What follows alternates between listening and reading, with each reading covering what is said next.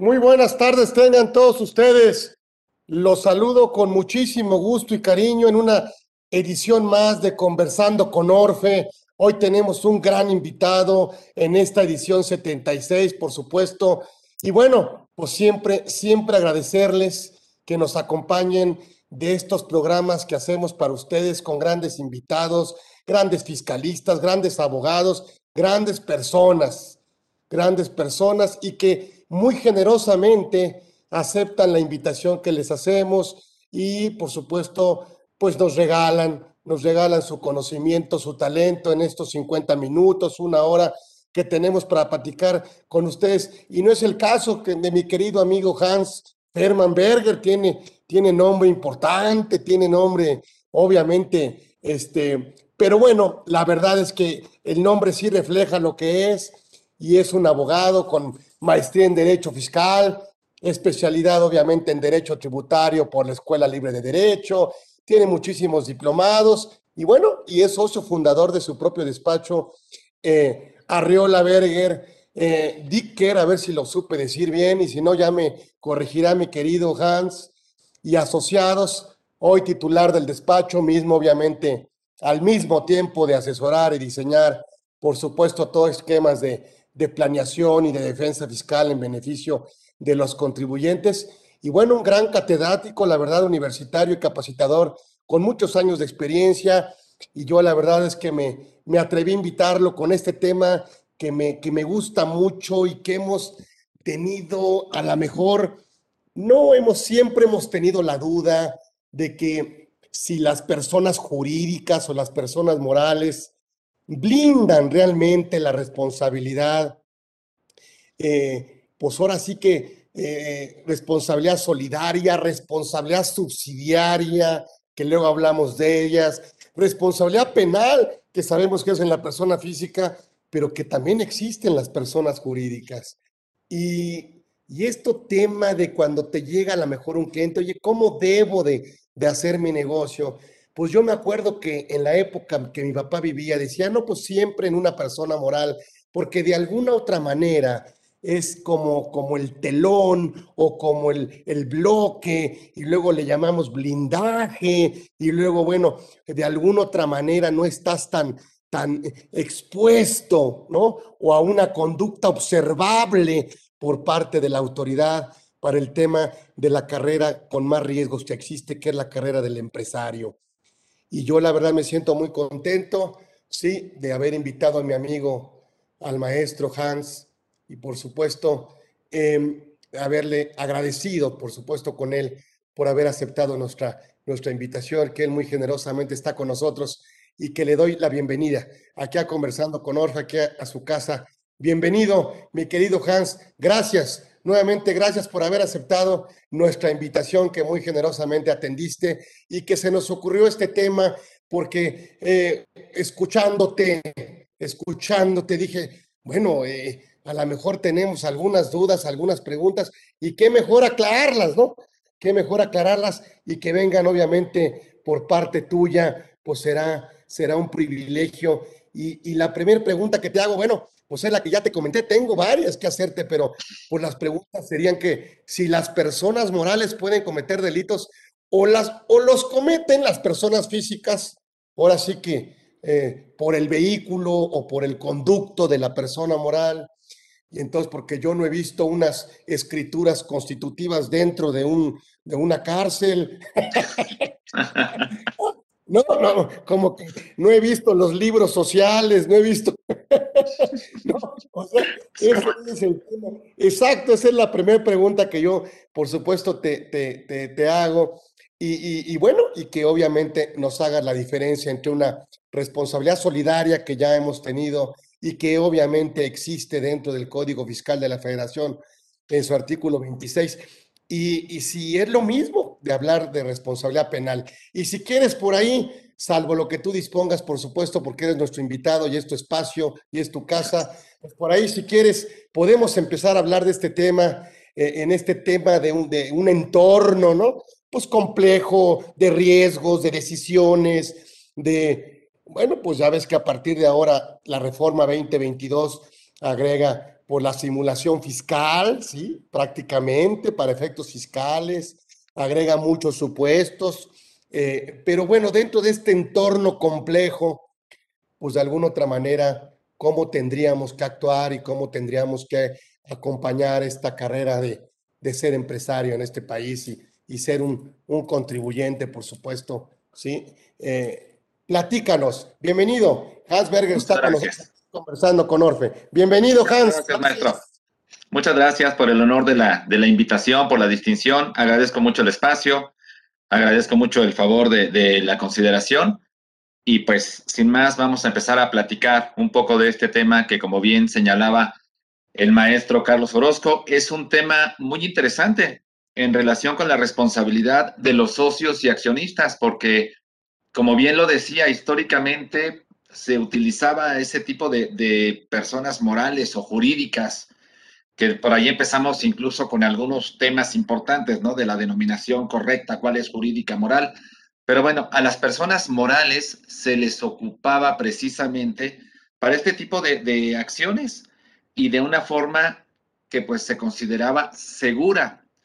Ahora, la, la, calidad de socio o accionista, pues a la vez que brinda derechos, brinda obligaciones y también como obligaciones brinda responsabilidades, que es importante tener en cuenta, que es importante, como bien lo comentaba el maestro Carlos Orozco, en muchas ocasiones este tipo de, de, responsabilidades, pues las hemos minimizado, las hemos dejado ahí de lado. Es importante saber que existen. Yo siempre he sido un defensor de que la mejor toma de decisiones es aquella que está informada. Y es, es importante conocer este tipo de información para saber a qué nos exponemos como socios o accionistas. Y como bien lo señalaba el maestro Carlos Orozco Felgueres, pues tenemos una primer distinción entre lo que es una responsabilidad netamente administrativa, como parte del derecho administrativo sancionador, y lo que es la responsabilidad penal. Dentro de la responsabilidad administrativa encontramos lo que nosotros conocemos, obviamente, como la responsabilidad solidaria, que, dicho sea de paso, y ahorita lo, lo tocaba acertadamente el maestro Orozco, es una responsabilidad no netamente solidaria, sino como sabemos el código fiscal, la materia fiscal, da su denominación a varias figuras, su propia denominación, y no está exenta, esta no es la excepción, la responsabilidad solidaria, que en realidad es una responsabilidad subsidiaria, si habláramos legalmente. ¿Por qué? Porque responsabilidad solidaria es cuando se le puede exigir el cobro total a uno o a otro llámese a la persona moral o a la persona física. Esto en términos legales. En términos de Código Fiscal de la Federación, le llama responsabilidad solidaria, aun y cuando en realidad es una responsabilidad subsidiaria. Sabemos que en los supuestos que establece la fracción 10 del artículo 26 del Código Fiscal de la Federación, van a responder los socios con su propio patrimonio, los socios o accionistas, pero solamente nos dice es una responsabilidad subsidiaria porque no se le puede exigir el cobro total de la deuda, sino se le va a exigir la parte que no alcance a cubrirse, la parte que no alcance a garantizar la persona moral y hasta por el importe de su aportación en el capital social.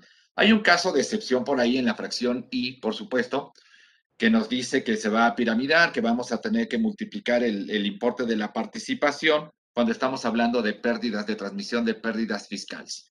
Es como el caso de excepción, pero en realidad es una responsabilidad subsidiaria.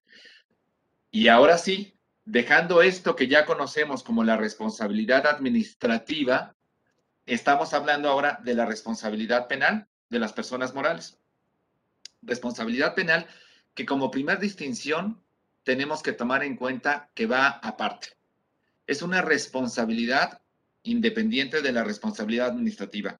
Y esto es una primera distinción que yo siempre recomiendo tener muy en cuenta, porque a veces podemos parar la cuestión administrativa y no necesariamente se detiene la cuestión penal que vaya en curso. Me voy a poner, me voy a referir a un ejemplo. Vamos a pensar en un crédito fiscal que tiene violaciones de forma que se cometieron errores al momento de ejercer las facultades de comprobación por parte de las autoridades fiscales. Y estas violaciones de forma dan lugar a que se declare la nulidad por parte de un tribunal. Esta nulidad que se declara en automático en la parte administrativa, pues detiene el cobro, detiene todo lo demás y pues para términos prácticos, este crédito fiscal quedó sin efectos pero también al mismo tiempo se inició, se activó por parte de la Secretaría de Hacienda y Crédito Público la parte penal. Y aun y cuando el crédito fiscal fue declarado nulo, la parte penal puede seguir. Entonces es muy importante tomar en cuenta esta distinción porque siempre pensamos que si detenemos la parte administrativa, ya en automático se va a detener también la parte fiscal y no necesariamente es así la parte fiscal va, la parte penal fiscal va completamente independiente, decimos va por cuerda separada. Entonces, teniendo en cuenta esa distinción, es muy importante ahora sí empezar a platicar de la responsabilidad penal. ¿Por qué responden los socios y accionistas de las sociedades?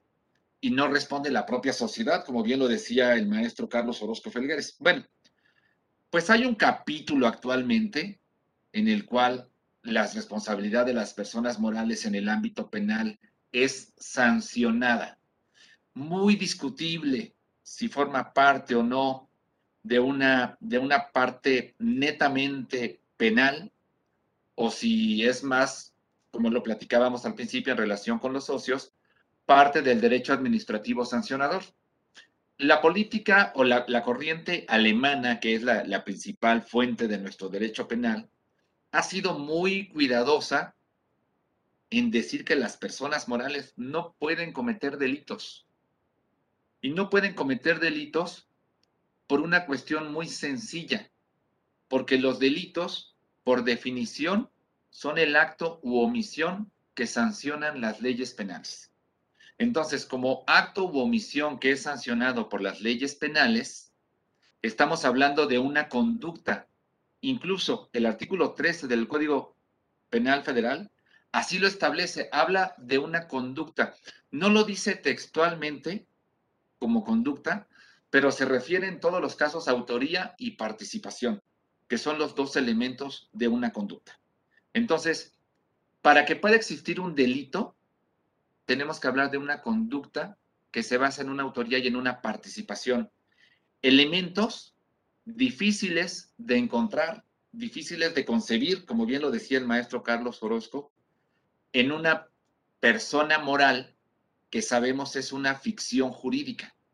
Entonces, hace ratito decía el maestro Carlos Orozco, yo no he visto escrituras constitutivas de una persona moral o libros corporativos encerrados en la cárcel, ¿no? Pues sí. ¿Cómo le atribuimos eso a una persona moral? Pero, pero más allá de la sanción, ¿cómo le atribuimos una conducta, una autoría a una persona moral que sabemos es dirigida por personas físicas? Ese fue el primer elemento a vencer, el primer obstáculo que se encontró para regular esta parte de la responsabilidad de las personas morales anteriormente existía una, una pequeña contradicción, ¿no? Porque había, había un dicho, había un principio jurídico, que era el societas delinquere non potest, que era o, o significaba que las personas morales no podían delinquir, que solamente podían delinquir las personas físicas. Pero por otro lado, el artículo 11 del Código Penal Federal desde el año de 1931 estipulaba una sanción para las personas morales y decía que cuando una persona moral era utilizada para delinquir, esta persona moral podía ser disuelta. Entonces era una contrariedad ahí bastante peculiar en la que por un lado se decía no pueden ser sujetas de, de derecho penal las sociedades y por otro lado, desde el año de 1931 se establecía esta parte, esta responsabilidad o esta consecuencia para las personas morales. Pero en términos generales, nuestros tratadistas, sobre todo la doctrina antigua, han sido muy cuidadosos y han sido muy insistentes en decir que las personas morales no pueden cometer delitos. Los delitos los cometen las personas físicas basándose o utilizando al cobijo, a la sombra de las personas morales. Entonces, es por eso que las personas morales son aquellas que reciben una sanción, mientras que las personas físicas, una sanción que hoy día, y esto sí lo tenemos que decir así bien, está estipulada en el derecho penal, está estipulada en el Código Nacional de Procedimientos Penales. Hay un capítulo especial de la responsabilidad penal de las personas morales. Incluso el Código Penal de la Ciudad de México también establece responsabilidad penal de las personas morales en su artículo 27. Pero más allá de eso, quienes van a resentir las consecuencias de esta responsabilidad o de, este delito que se cometió son las personas físicas. Ahora sí, la pregunta sería aquí, ¿a quién le cobramos el muertito? ¿A quién le vamos a cargar el delito? Pues a la persona física, pero ¿a qué persona física? ¿Y quiénes son responsables solidarios? Socios, accionistas, directores, administradores, gerentes, al igual que la responsabilidad solidaria en el caso de la materia fiscal. La responsabilidad solidaria en el caso de la, de la, del derecho administrativo sancionador. Van a ser responsables penalmente. Pero ¿cómo pasamos esa responsabilidad penal a una persona física? Porque decíamos, el delito es el acto u omisión que sancionan las leyes penales. Entonces nos encontramos con un primer punto de análisis. Acto u omisión. Tenemos, decíamos hace ratito, que los delitos se basan en la conducta. Y con esto nos da, nos explica perfectamente que esta conducta puede ser de dos tipos. Puede ser de acción o de omisión. Y cuando hablamos ya de omisión, nos hace un poco más de lógica que los socios y accionistas sean los responsables en la comisión de los delitos fiscales. ¿Por qué van a ser responsables socios y accionistas en la comisión de estos delitos? Porque acuérdense que como socios y accionistas decíamos tenemos muchos de, muchos muchos derechos, pero también tenemos obligaciones. Y dentro de esas obligaciones que tenemos, tenemos un deber muy importante que es el deber de cuidado. Cuando nosotros como socios o accionistas faltamos a este deber de cuidado, es cuando se deriva la responsabilidad penal. Cuando entonces ahora sí encontramos ese tipo de, problemas porque incumplimos con un deber que teníamos en relación con la persona moral, por tener la calidad de socio o por tener la calidad de accionista dependiendo del tipo de sociedad o del tipo de persona moral que estemos hablando. Estos delitos de omisión son los que dan lugar a la responsabilidad penal, pero también los delitos de acción. ¿Por qué? Porque cuando se tiene el control efectivo como socio o accionista o como administrador, entonces es que se valen de la persona moral para cometer el acto ilícito. El acto ilícito, hay una cuestión muy importante. El acto ilícito, nosotros en, el, en la materia penal se conoce como el tipo penal. Y la actualización del tipo penal es la que da lugar al delito, a que exista un delito. Cuando este tipo penal se actualiza, yo recuerdo perfectamente mis clases de derecho penal en la universidad y un maestro agarraba su pluma con el tapón y decía, tienen que entrar perfectamente. Tienen que actualizarse mi conducta en el tipo penal. Pero fíjense que el artículo 27 del Código Penal de la Ciudad de México, cuando nos habla de la responsabilidad de los socios accionistas administradores, nos dice, ah, pero no es necesaria que esa actualización se dé con la conducta del socio. Se puede dar con la conducta del vehículo que utilizó, que en este caso es el de la persona moral. Entonces el socio lo que va a buscar con la comisión de este delito es un beneficio para la persona moral o para los socios o accionistas. Y es ahí cuando estamos hablando de una responsabilidad penal. Vamos dicho esto, dicho este parámetro eh, muy, muy particular, respondemos la primera pregunta que, que, nos hizo favor el maestro Carlos Orozco de formularnos en relación con si es posible que las personas morales cometan delitos. Pues la verdad es que con muchos eh, detractores, hoy día sí se tiene esa posibilidad porque está contemplada un capítulo especial en el Código Nacional de Procedimientos Penales, como decíamos, en donde las personas morales ya pueden cometer delitos, ya pueden ser sujetos. Pero, pues ahora, ¿cuál va a ser la sanción para una persona moral? Yo recuerdo que, que algún penalista muy destacado, el maestro Ambrosio Michel, decía por ahí, dice, oye, pues yo no me imagino a una persona moral que se le diga, pues ya no puedes ir físicamente a tal lugar porque estás detenido. Evidentemente no. ¿Cómo se da esta responsabilidad penal entonces para las personas morales? Pues se da a través del decomiso, se da a través de la multa, se da a través incluso de la disolución de la sociedad. Disolución que hoy día viene contemplada, como decíamos en este capítulo del Código Nacional de Procedimientos Penales, artículos 421 a 426, pero que anteriormente ya estaba contemplada, como decíamos, en el Código Penal Federal en el artículo 11, como una consecuencia que se podía dar. Entonces, hoy día las personas morales sí pueden ser sujetas de delitos, porque así está establecido.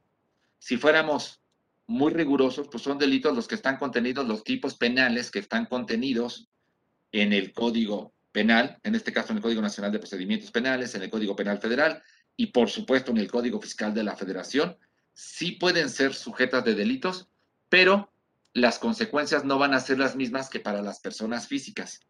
Al tratarse de una ficción jurídica, evidentemente, pues hay imposibilidad para llevarles a cabo este tipo de sanciones privativas de la libertad y lo que se tiene que hacer es el tipo de sanción acorde a la persona moral, que como le decíamos, la consecuencia última pues va a ser desde su suspensión hasta la, disolución de la persona moral. Sí pueden ser sujetas de, de cometer delitos. Ahora, quienes van a ser sancionados principalmente van a ser los socios y accionistas. Pero, pero aquí inmediatamente surgen cuestionamientos importantes que formularnos por el simple hecho de ser socio o accionista, yo soy responsable de la comisión de los delitos en que incurra la persona moral. Y en este caso vamos a referirnos ya de las personas morales, hablando de delitos fiscales. Nada más por tener la calidad de socio o accionista se tiene este tipo de responsabilidad, pues es un, es un argumento muy importante o es un punto, una cuestión muy importante analizar. ¿Por qué? Porque tenemos que tomar en cuenta que para que exista un delito tiene que existir una conducta. Y que esa conducta, decíamos hace ratito, puede ser de dos tipos. Puede ser una conducta de, de acción o puede ser una conducta de omisión. Entonces ahí encontramos una respuesta muy importante. Para que un socio pueda ser responsable penalmente por los delitos fiscales en que incurra la sociedad, pues tiene que haber participado de alguna forma en esta conducta. Decíamos que el artículo 13 nos habla de eso, de autoría y participación. Son quienes van a ser responsables de los delitos penales o de los delitos fiscales, más bien dicho, porque todos los delitos son penales, de los delitos fiscales en este caso. Entonces, ¿cómo actualiza este socio su autoría o su participación? Pues muchas veces se va a actualizar con la omisión, con la omisión a un deber de cuidado que tenía el socio. Porque si yo participo de alguna forma, sin tomar la decisión propiamente, pero yo no denuncio, yo tengo conocimiento de que la sociedad está incurriendo en alguna actividad ilícita. Y vamos a poner, por ejemplo, ahorita los comprobantes fiscales yo tengo conocimiento de que mi sociedad en la que yo participo como socio, como accionista, está comprando facturas o está vendiendo facturas y no hago nada, yo estoy, yo estoy faltando a un deber de cuidado. Y entonces sí actualizo esa causal, si actualizo esa conducta o esa participación que me requieren para cargarme una responsabilidad penal. Es muy importante tomar en cuenta esto. ¿Por qué? Porque entonces, ya por el simple hecho de no haber denunciado, de no haber, de no haberme opuesto, de no haber hecho una oposición franca a la comisión de esa conducta, ya puedo ser responsable penalmente, teniendo el carácter de socio o accionista. Ahí es donde encontramos ya la actualización de este tipo de responsabilidad. Pero si nos damos cuenta, ahorita estamos hablando de, cuestiones delictivas, pues muy de moda, pero que además son muy fáciles de detectar. Estamos hablando de la compra de facturas. Mi pregunta aquí es, ¿qué pasa? Porque vamos a hablar o tendríamos que distinguir, perdón, voy a hacer este paréntesis antes, tendríamos que distinguir que tratándose de delitos fiscales, el Código Fiscal de la Federación tiene dos delitos que son como que los más importantes, que es la defraudación fiscal y el contrabando. Pero hay otros delitos que están ahorita súper eh, actualizados, como es, el de los como, es el de los comprobantes fiscales, pero además otro tipo de delitos, como el de los delitos cometidos en relación con las obligaciones que se tienen en materia de registro federal de contribuyentes. Vamos a pensar incluso que mi sociedad se cambia de domicilio sin dar el aviso correspondiente, se puede derivar una responsabilidad penal para mí si yo tenía conocimiento y yo avalé ese cambio de domicilio como socio, se puede derivar una responsabilidad penal. ¿Cuál es lo importante aquí? Aquí lo importante, lo verdaderamente importante, es que este tipo de delitos, bien lo decía el maestro Carlos Orozco, los estamos pasando pues los estamos minimizando y los estamos pasando inadvertidos. Muchas veces no sabemos que por ser socios o accionistas y participar en este tipo de decisiones, estamos incurriendo en la comisión de un delito fiscal, como no dar el aviso de cambio de domicilio, una situación aparentemente tan insignificante, nos puede dar lugar a una responsabilidad de tipo penal como socios o accionistas. Ahora, ¿Qué sucede aquí?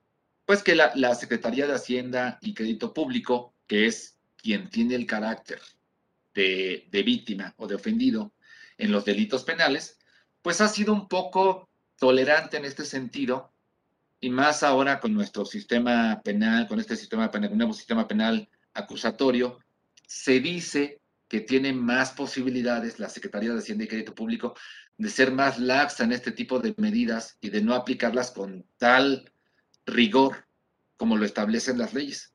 Pero aún y eso, aún con ese conocimiento, pues tenemos que saber que por el simple hecho de ser socios o accionistas, podemos eventualmente, porque así lo dispone la ley, podemos eventualmente tener un tipo de responsabilidad penal con este tipo de acciones. De ahí que sea muy importante tomar en cuenta que socios y accionistas, por ese solo hecho, pueden ser castigados penalmente. Como sabemos, en noviembre de 2019 se establece la prisión oficiosa preventiva para los delitos fiscales, para ciertos delitos fiscales. En octubre de 2021 hay una controversia constitucional que se resuelve en donde se dice que es inconstitucional esa prisión preventiva oficiosa. Y bueno, pues ya con eso nos quitamos un tipo de, de, responsabilidad, de, de salir airosos.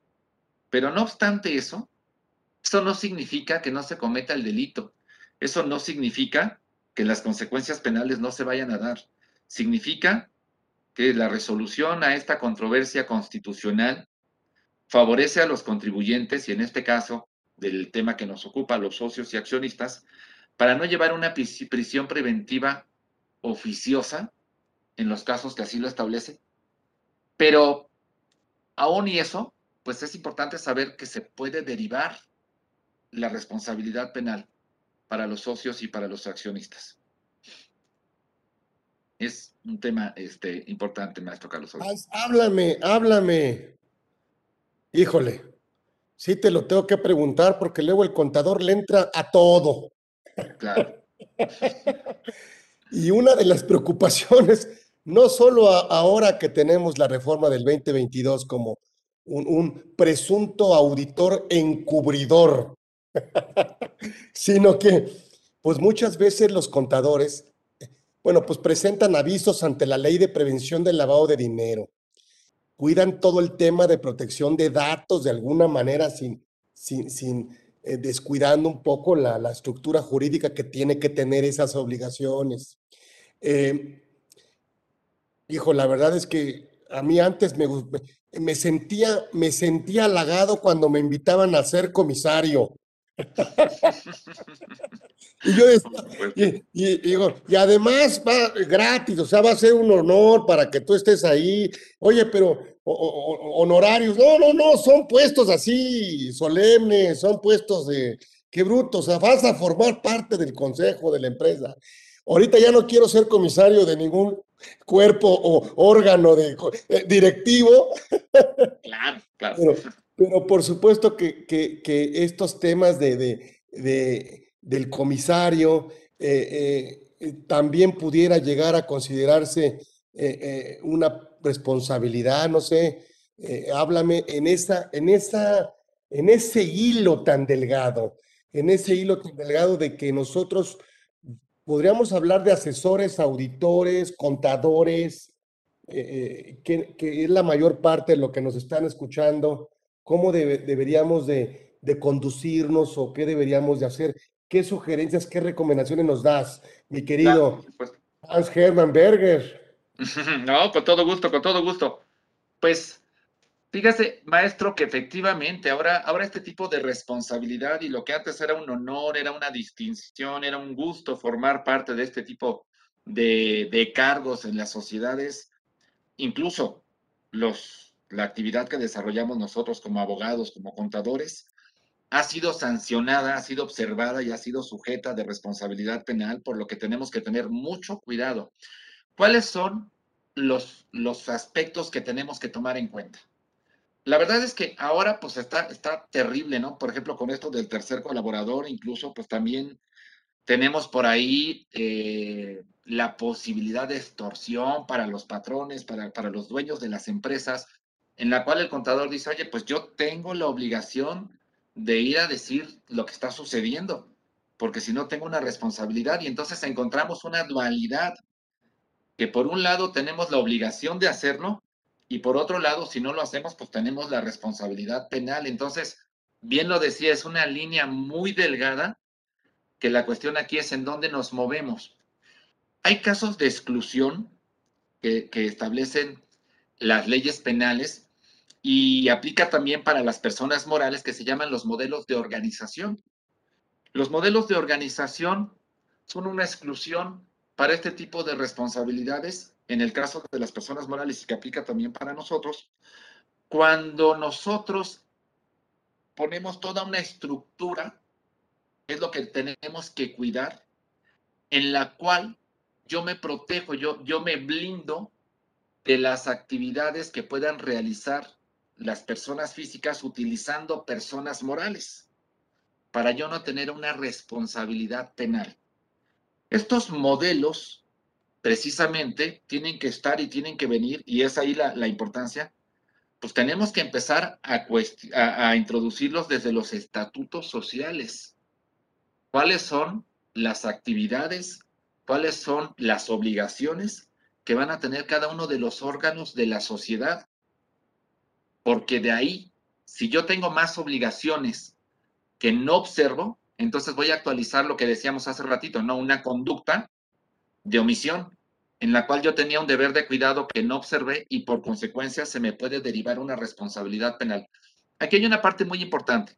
Hay que tomar en cuenta que una responsabilidad penal para una persona física no se puede dar, no se puede actualizar si no tenemos uno de los dos elementos que decíamos hace rato. Una participación o una autoría.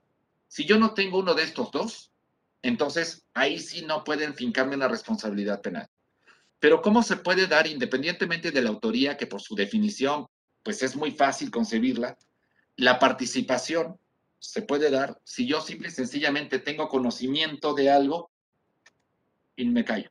No digo nada al respecto. Entonces soy un partícipe en la comisión de ese delito. Pero si dentro de mi estructura, dentro de mis responsabilidades, no está la de participar y la de observar ese tipo de cuestiones, entonces no incurro en esa falta del deber de cuidado.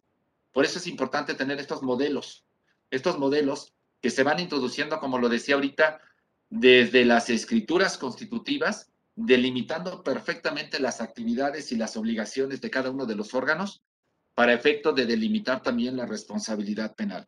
Es muy importante. Ahora, cuando este tipo de, eso me gusta Eso me gusta, delimitar dentro de los estatutos, así como hoy tenemos que incorporar la, la, la subcontratación laboral que podemos llevar a cabo, ¿no?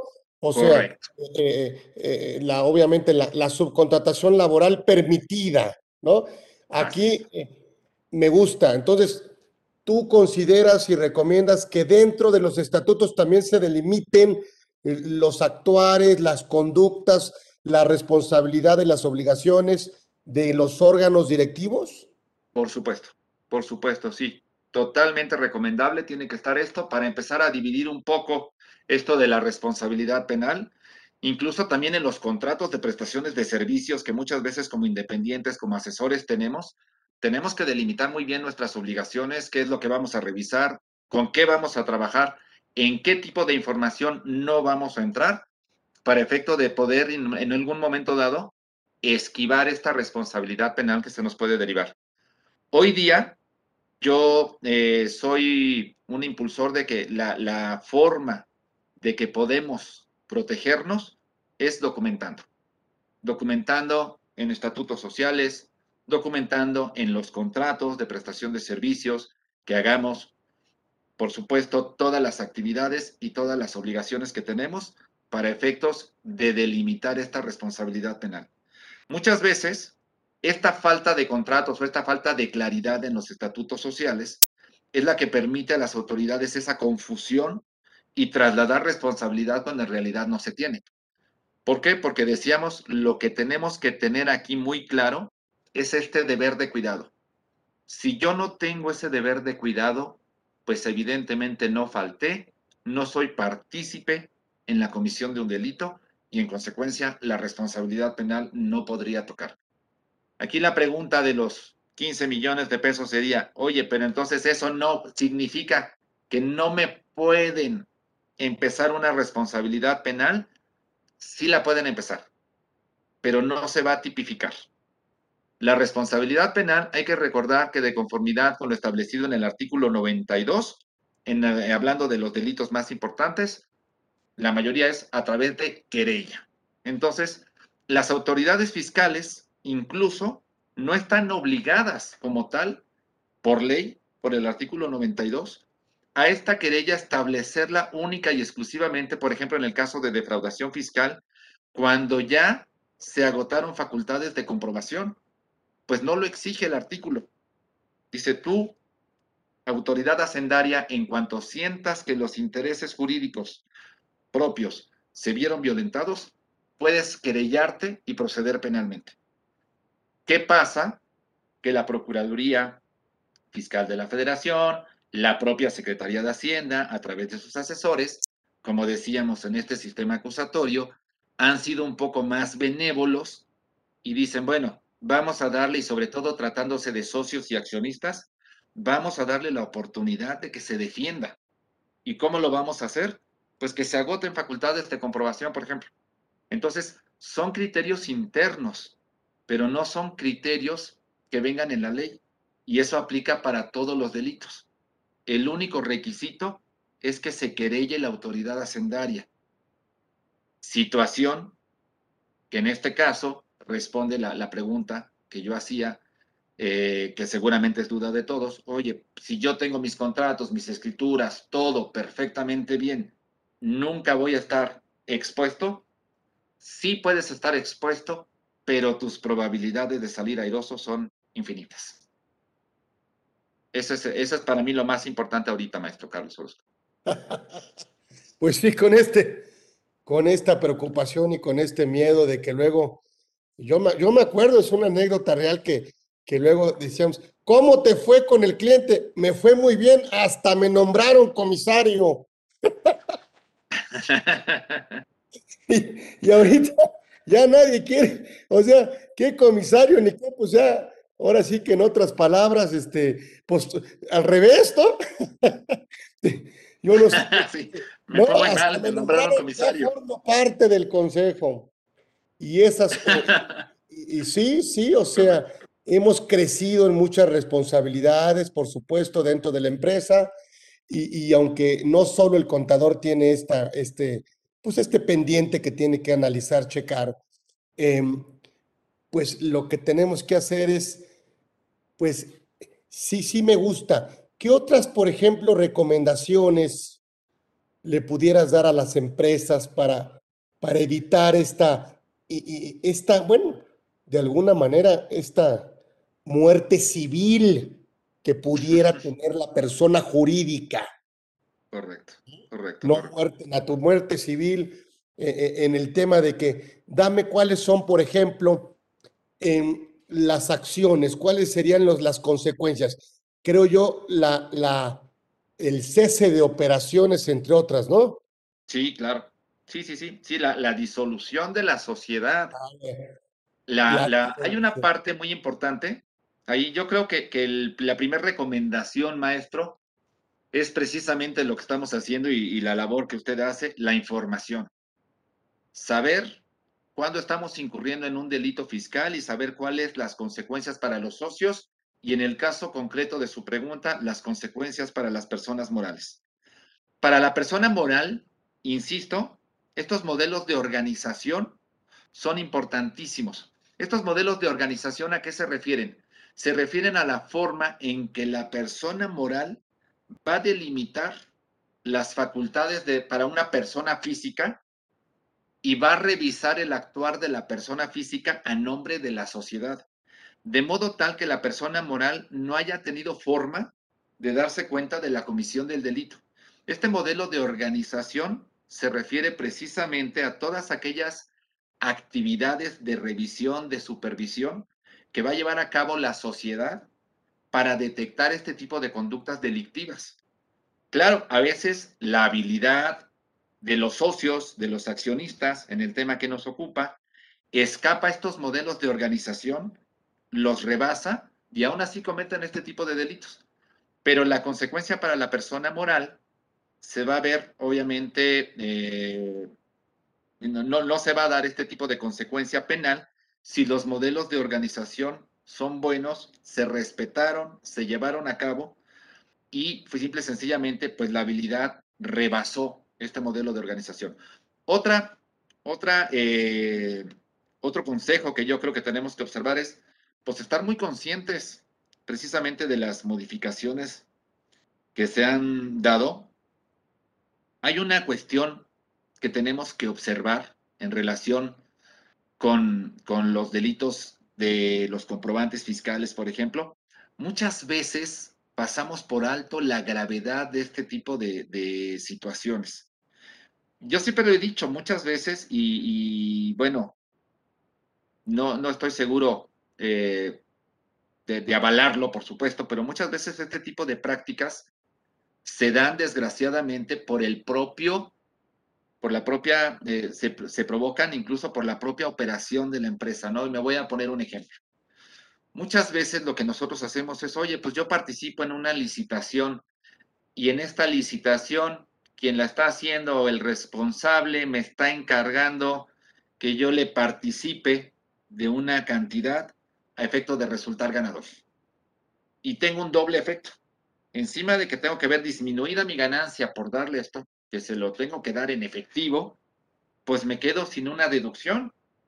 Si al menos yo pudiera deducir eso, estaría padrísimo, pero no puedo. Y entonces ese faltante muchas veces obliga a las empresas a voltear a ver a alguien que tenga este tipo de, de, de, de servicios, por decirlo así. Bueno, pues ¿qué tengo que tener cuidado? Incluso como contador, hoy día, oye, no sugieras la compra de una factura porque puedes tener responsabilidad penal.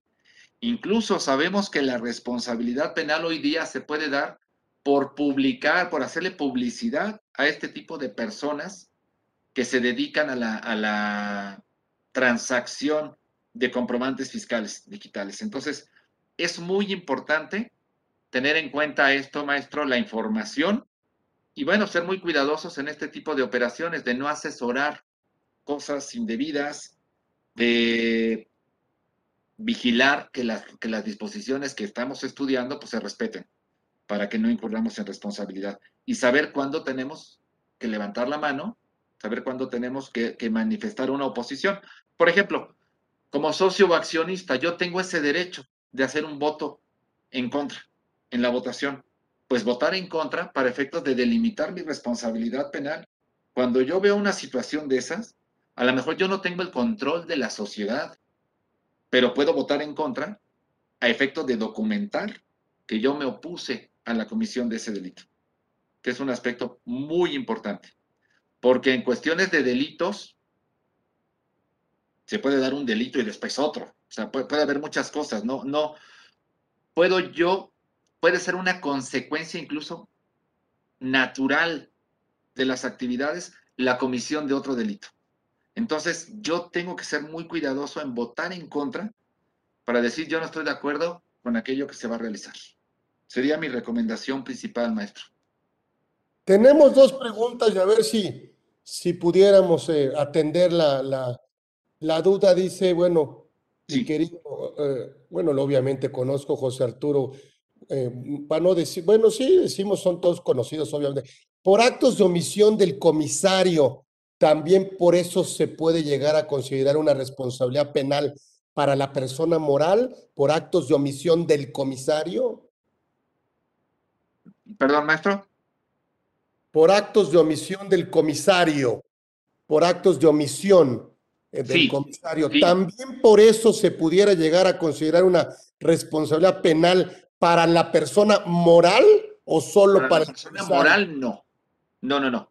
Para la persona moral se puede llegar a no, se puede llegar a considerar una responsabilidad penal para el comisario, porque decíamos hace ratito el, el comisario tiene una obligación y esa obligación se incumple, entonces ahí se actualiza una participación en la comisión del delito y puede haber una responsabilidad penal. Ahora, por actos de omisión del comisario, que se pueda actualizar una responsabilidad penal para la persona moral, solamente cuando se ven rebasados estos modelos de gestión de los que platicábamos hace ratito, ahí sí se puede derivar una responsabilidad penal o cuando no se adoptan estos modelos de gestión. Si no, no se podría dar esa responsabilidad penal. Dice, este, dice, Basta con que la autoridad fiscal competente uh -huh. se querelle, aunque no haya ejercicio de alguna facultad de comprobación, eh, sino sí. Dice, lo pregunto porque se, se comentó, eh, dijo el, el ponente, porque la autoridad lo sienta así. ¿Hay algún precedente judicial? Gracias, maestro.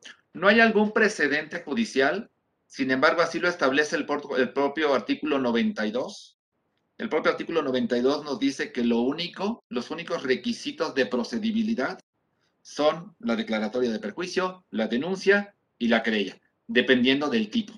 Incluso hay delitos que por su propia naturaleza no necesitan del ejercicio de facultades de comprobación, como sería el caso del contrabando, en donde yo encuentro mercancía en territorio nacional que no debiera estar y en automático puedo proceder sin ejercer facultades de comprobación.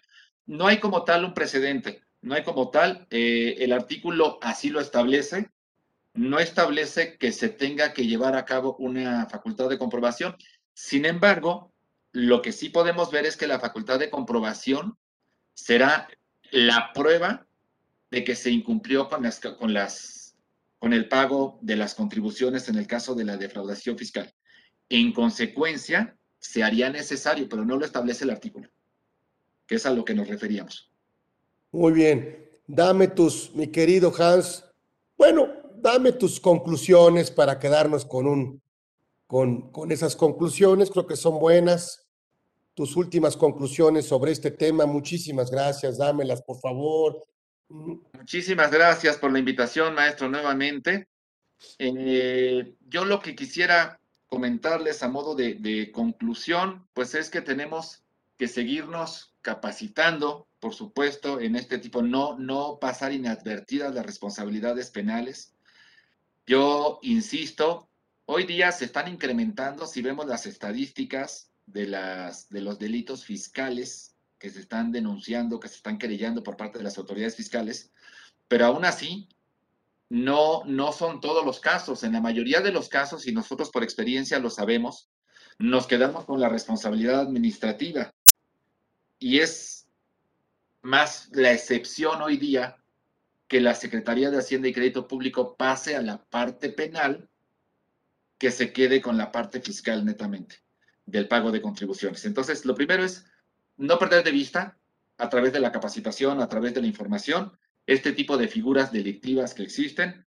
Dos, importantísimo, a partir de este momento y desde hace tiempo, me diría yo más bien, desde hace mucho tiempo tenemos que documentar, tenemos que empezar a establecer estos modelos de gestión para que la responsabilidad que por las conductas de una persona física, llámese socio, accionista, administrador, se lleven a cabo a través de una persona moral, no le peguen, no, no repercutan en la persona moral per se, sino que sigan siendo responsabilidad de esa persona física que las cometió a la sombra de la persona moral.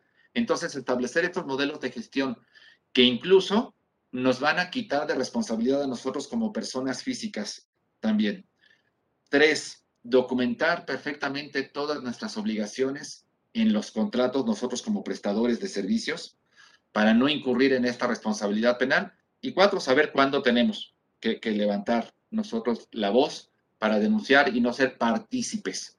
Porque acuérdense que este delito o este tipo de conductas de omisión se dan cuando tenemos obligación de hacerlo, no lo hacemos, participamos porque tenemos conocimiento de la comisión de una conducta delictiva que no se está llevando, que no se está denunciando por nuestra parte. Oye, dice uno de nuestros, obviamente, amigos que participan en los programas, dice, si no paga los impuestos, si no envía contabilidad, si no expide facturas, el contador comete delito por no denunciarlo. no, pues, pues salte de ahí. Sí, sí, sí, sí. Sí, por supuesto. Por supuesto, sí. Sí, hay, hay que correr de esa sociedad pues para quién estás trabajando. Oye, además, ¿para quién estás trabajando? Y luego lo tienes que denunciar, ¿no? Pues. sí, peligroso, peligroso aparte, peligroso. Sí, sí, sí. Entonces, pues chino, como, dicen, pues tampoco somos, pues cuánto, cuánto aguantamos, ¿no? Cuánto aguantamos con, con el tema de no perder muchas veces los clientes o los contratos o los servicios, ¿sí? Este, pero bueno, pues aquí, aquí a lo mejor lo que tendríamos que platicar en otro de nuestros programas es si hay comisión por, por como dice aquí, por omisión, ¿no? Eh, eh, claro, por supuesto, es una comisión por omisión. Cometemos un delito de omisión, por supuesto. Sí, este, y, bueno, pues, pues muchas veces eh, atendemos a que si somos contadores, por supuesto, o, asesores directamente relacionados con el cliente, o tenemos una relación de trabajo personal subordinada, pues no nos queda de otra. Yo creo que la defensa siempre ha sido que yo sigo instrucciones por parte de mi, de mi patrón, de mi jefe, y trabajo para la persona moral, y yo le sigo las instrucciones. O sea, eh, esa siempre ha sido la defensa y cuando somos asesores, alguna de las defensas que hemos tenido en los convenios, en las propuestas, todo, esta, esta opinión puede ser contraria a la que la autoridad obviamente eh, eh, tiene, en fin, o sea, hay algunos otros mecanismos para no, o como dicen, pues no, no, no meterte de más, ¿verdad? Pero pues, pero pues alguien tiene que, alguien tiene que, este, pues eh, a veces la necesidad.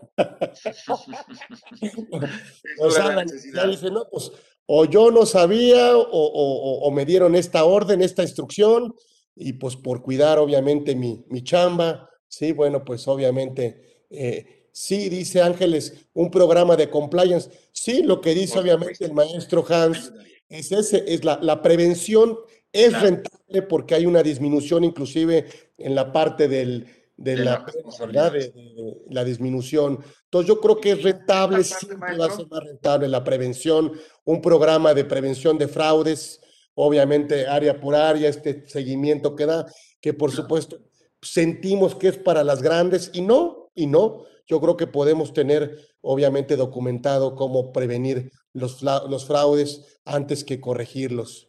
Por supuesto, por supuesto, maestro. Y una parte importante que me gustaría nada más adicionar, si me lo permite, en relación con esta pregunta que nos hacían de si no paga los impuestos, si no envía contabilidad, si no expide bien los FDIs, el contador comete, comete delito por no denunciarlo, pues evidentemente sí cometemos un delito. Y ahí, en la parte de los delitos financieros, se establece por las propias disposiciones penales, hay algo que se conoce como el criterio de oportunidad. ¿Qué es este criterio de oportunidad? Es la facultad que tiene la autoridad penal de darnos beneficios penales si de alguna forma colaboramos con este delito. Si nosotros ponemos en conocimiento de las autoridades quiénes fueron quienes cometieron, si damos mayores elementos para que puedan proceder contra los responsables, se puede acceder a estos criterios de oportunidad. Muy delicado, bien lo dijo maestro, pero necesario saber. El otro día que estábamos, eh, era real, porque decía, oye, pero este contador nomás no da, no da batalla, no del ancho, no, no, no rinde. Y, este, y todos le decíamos, bueno, pues, pues córrelo, es que tampoco lo puedo correr porque sabe demasiado. no, se vaya a enojar conmigo.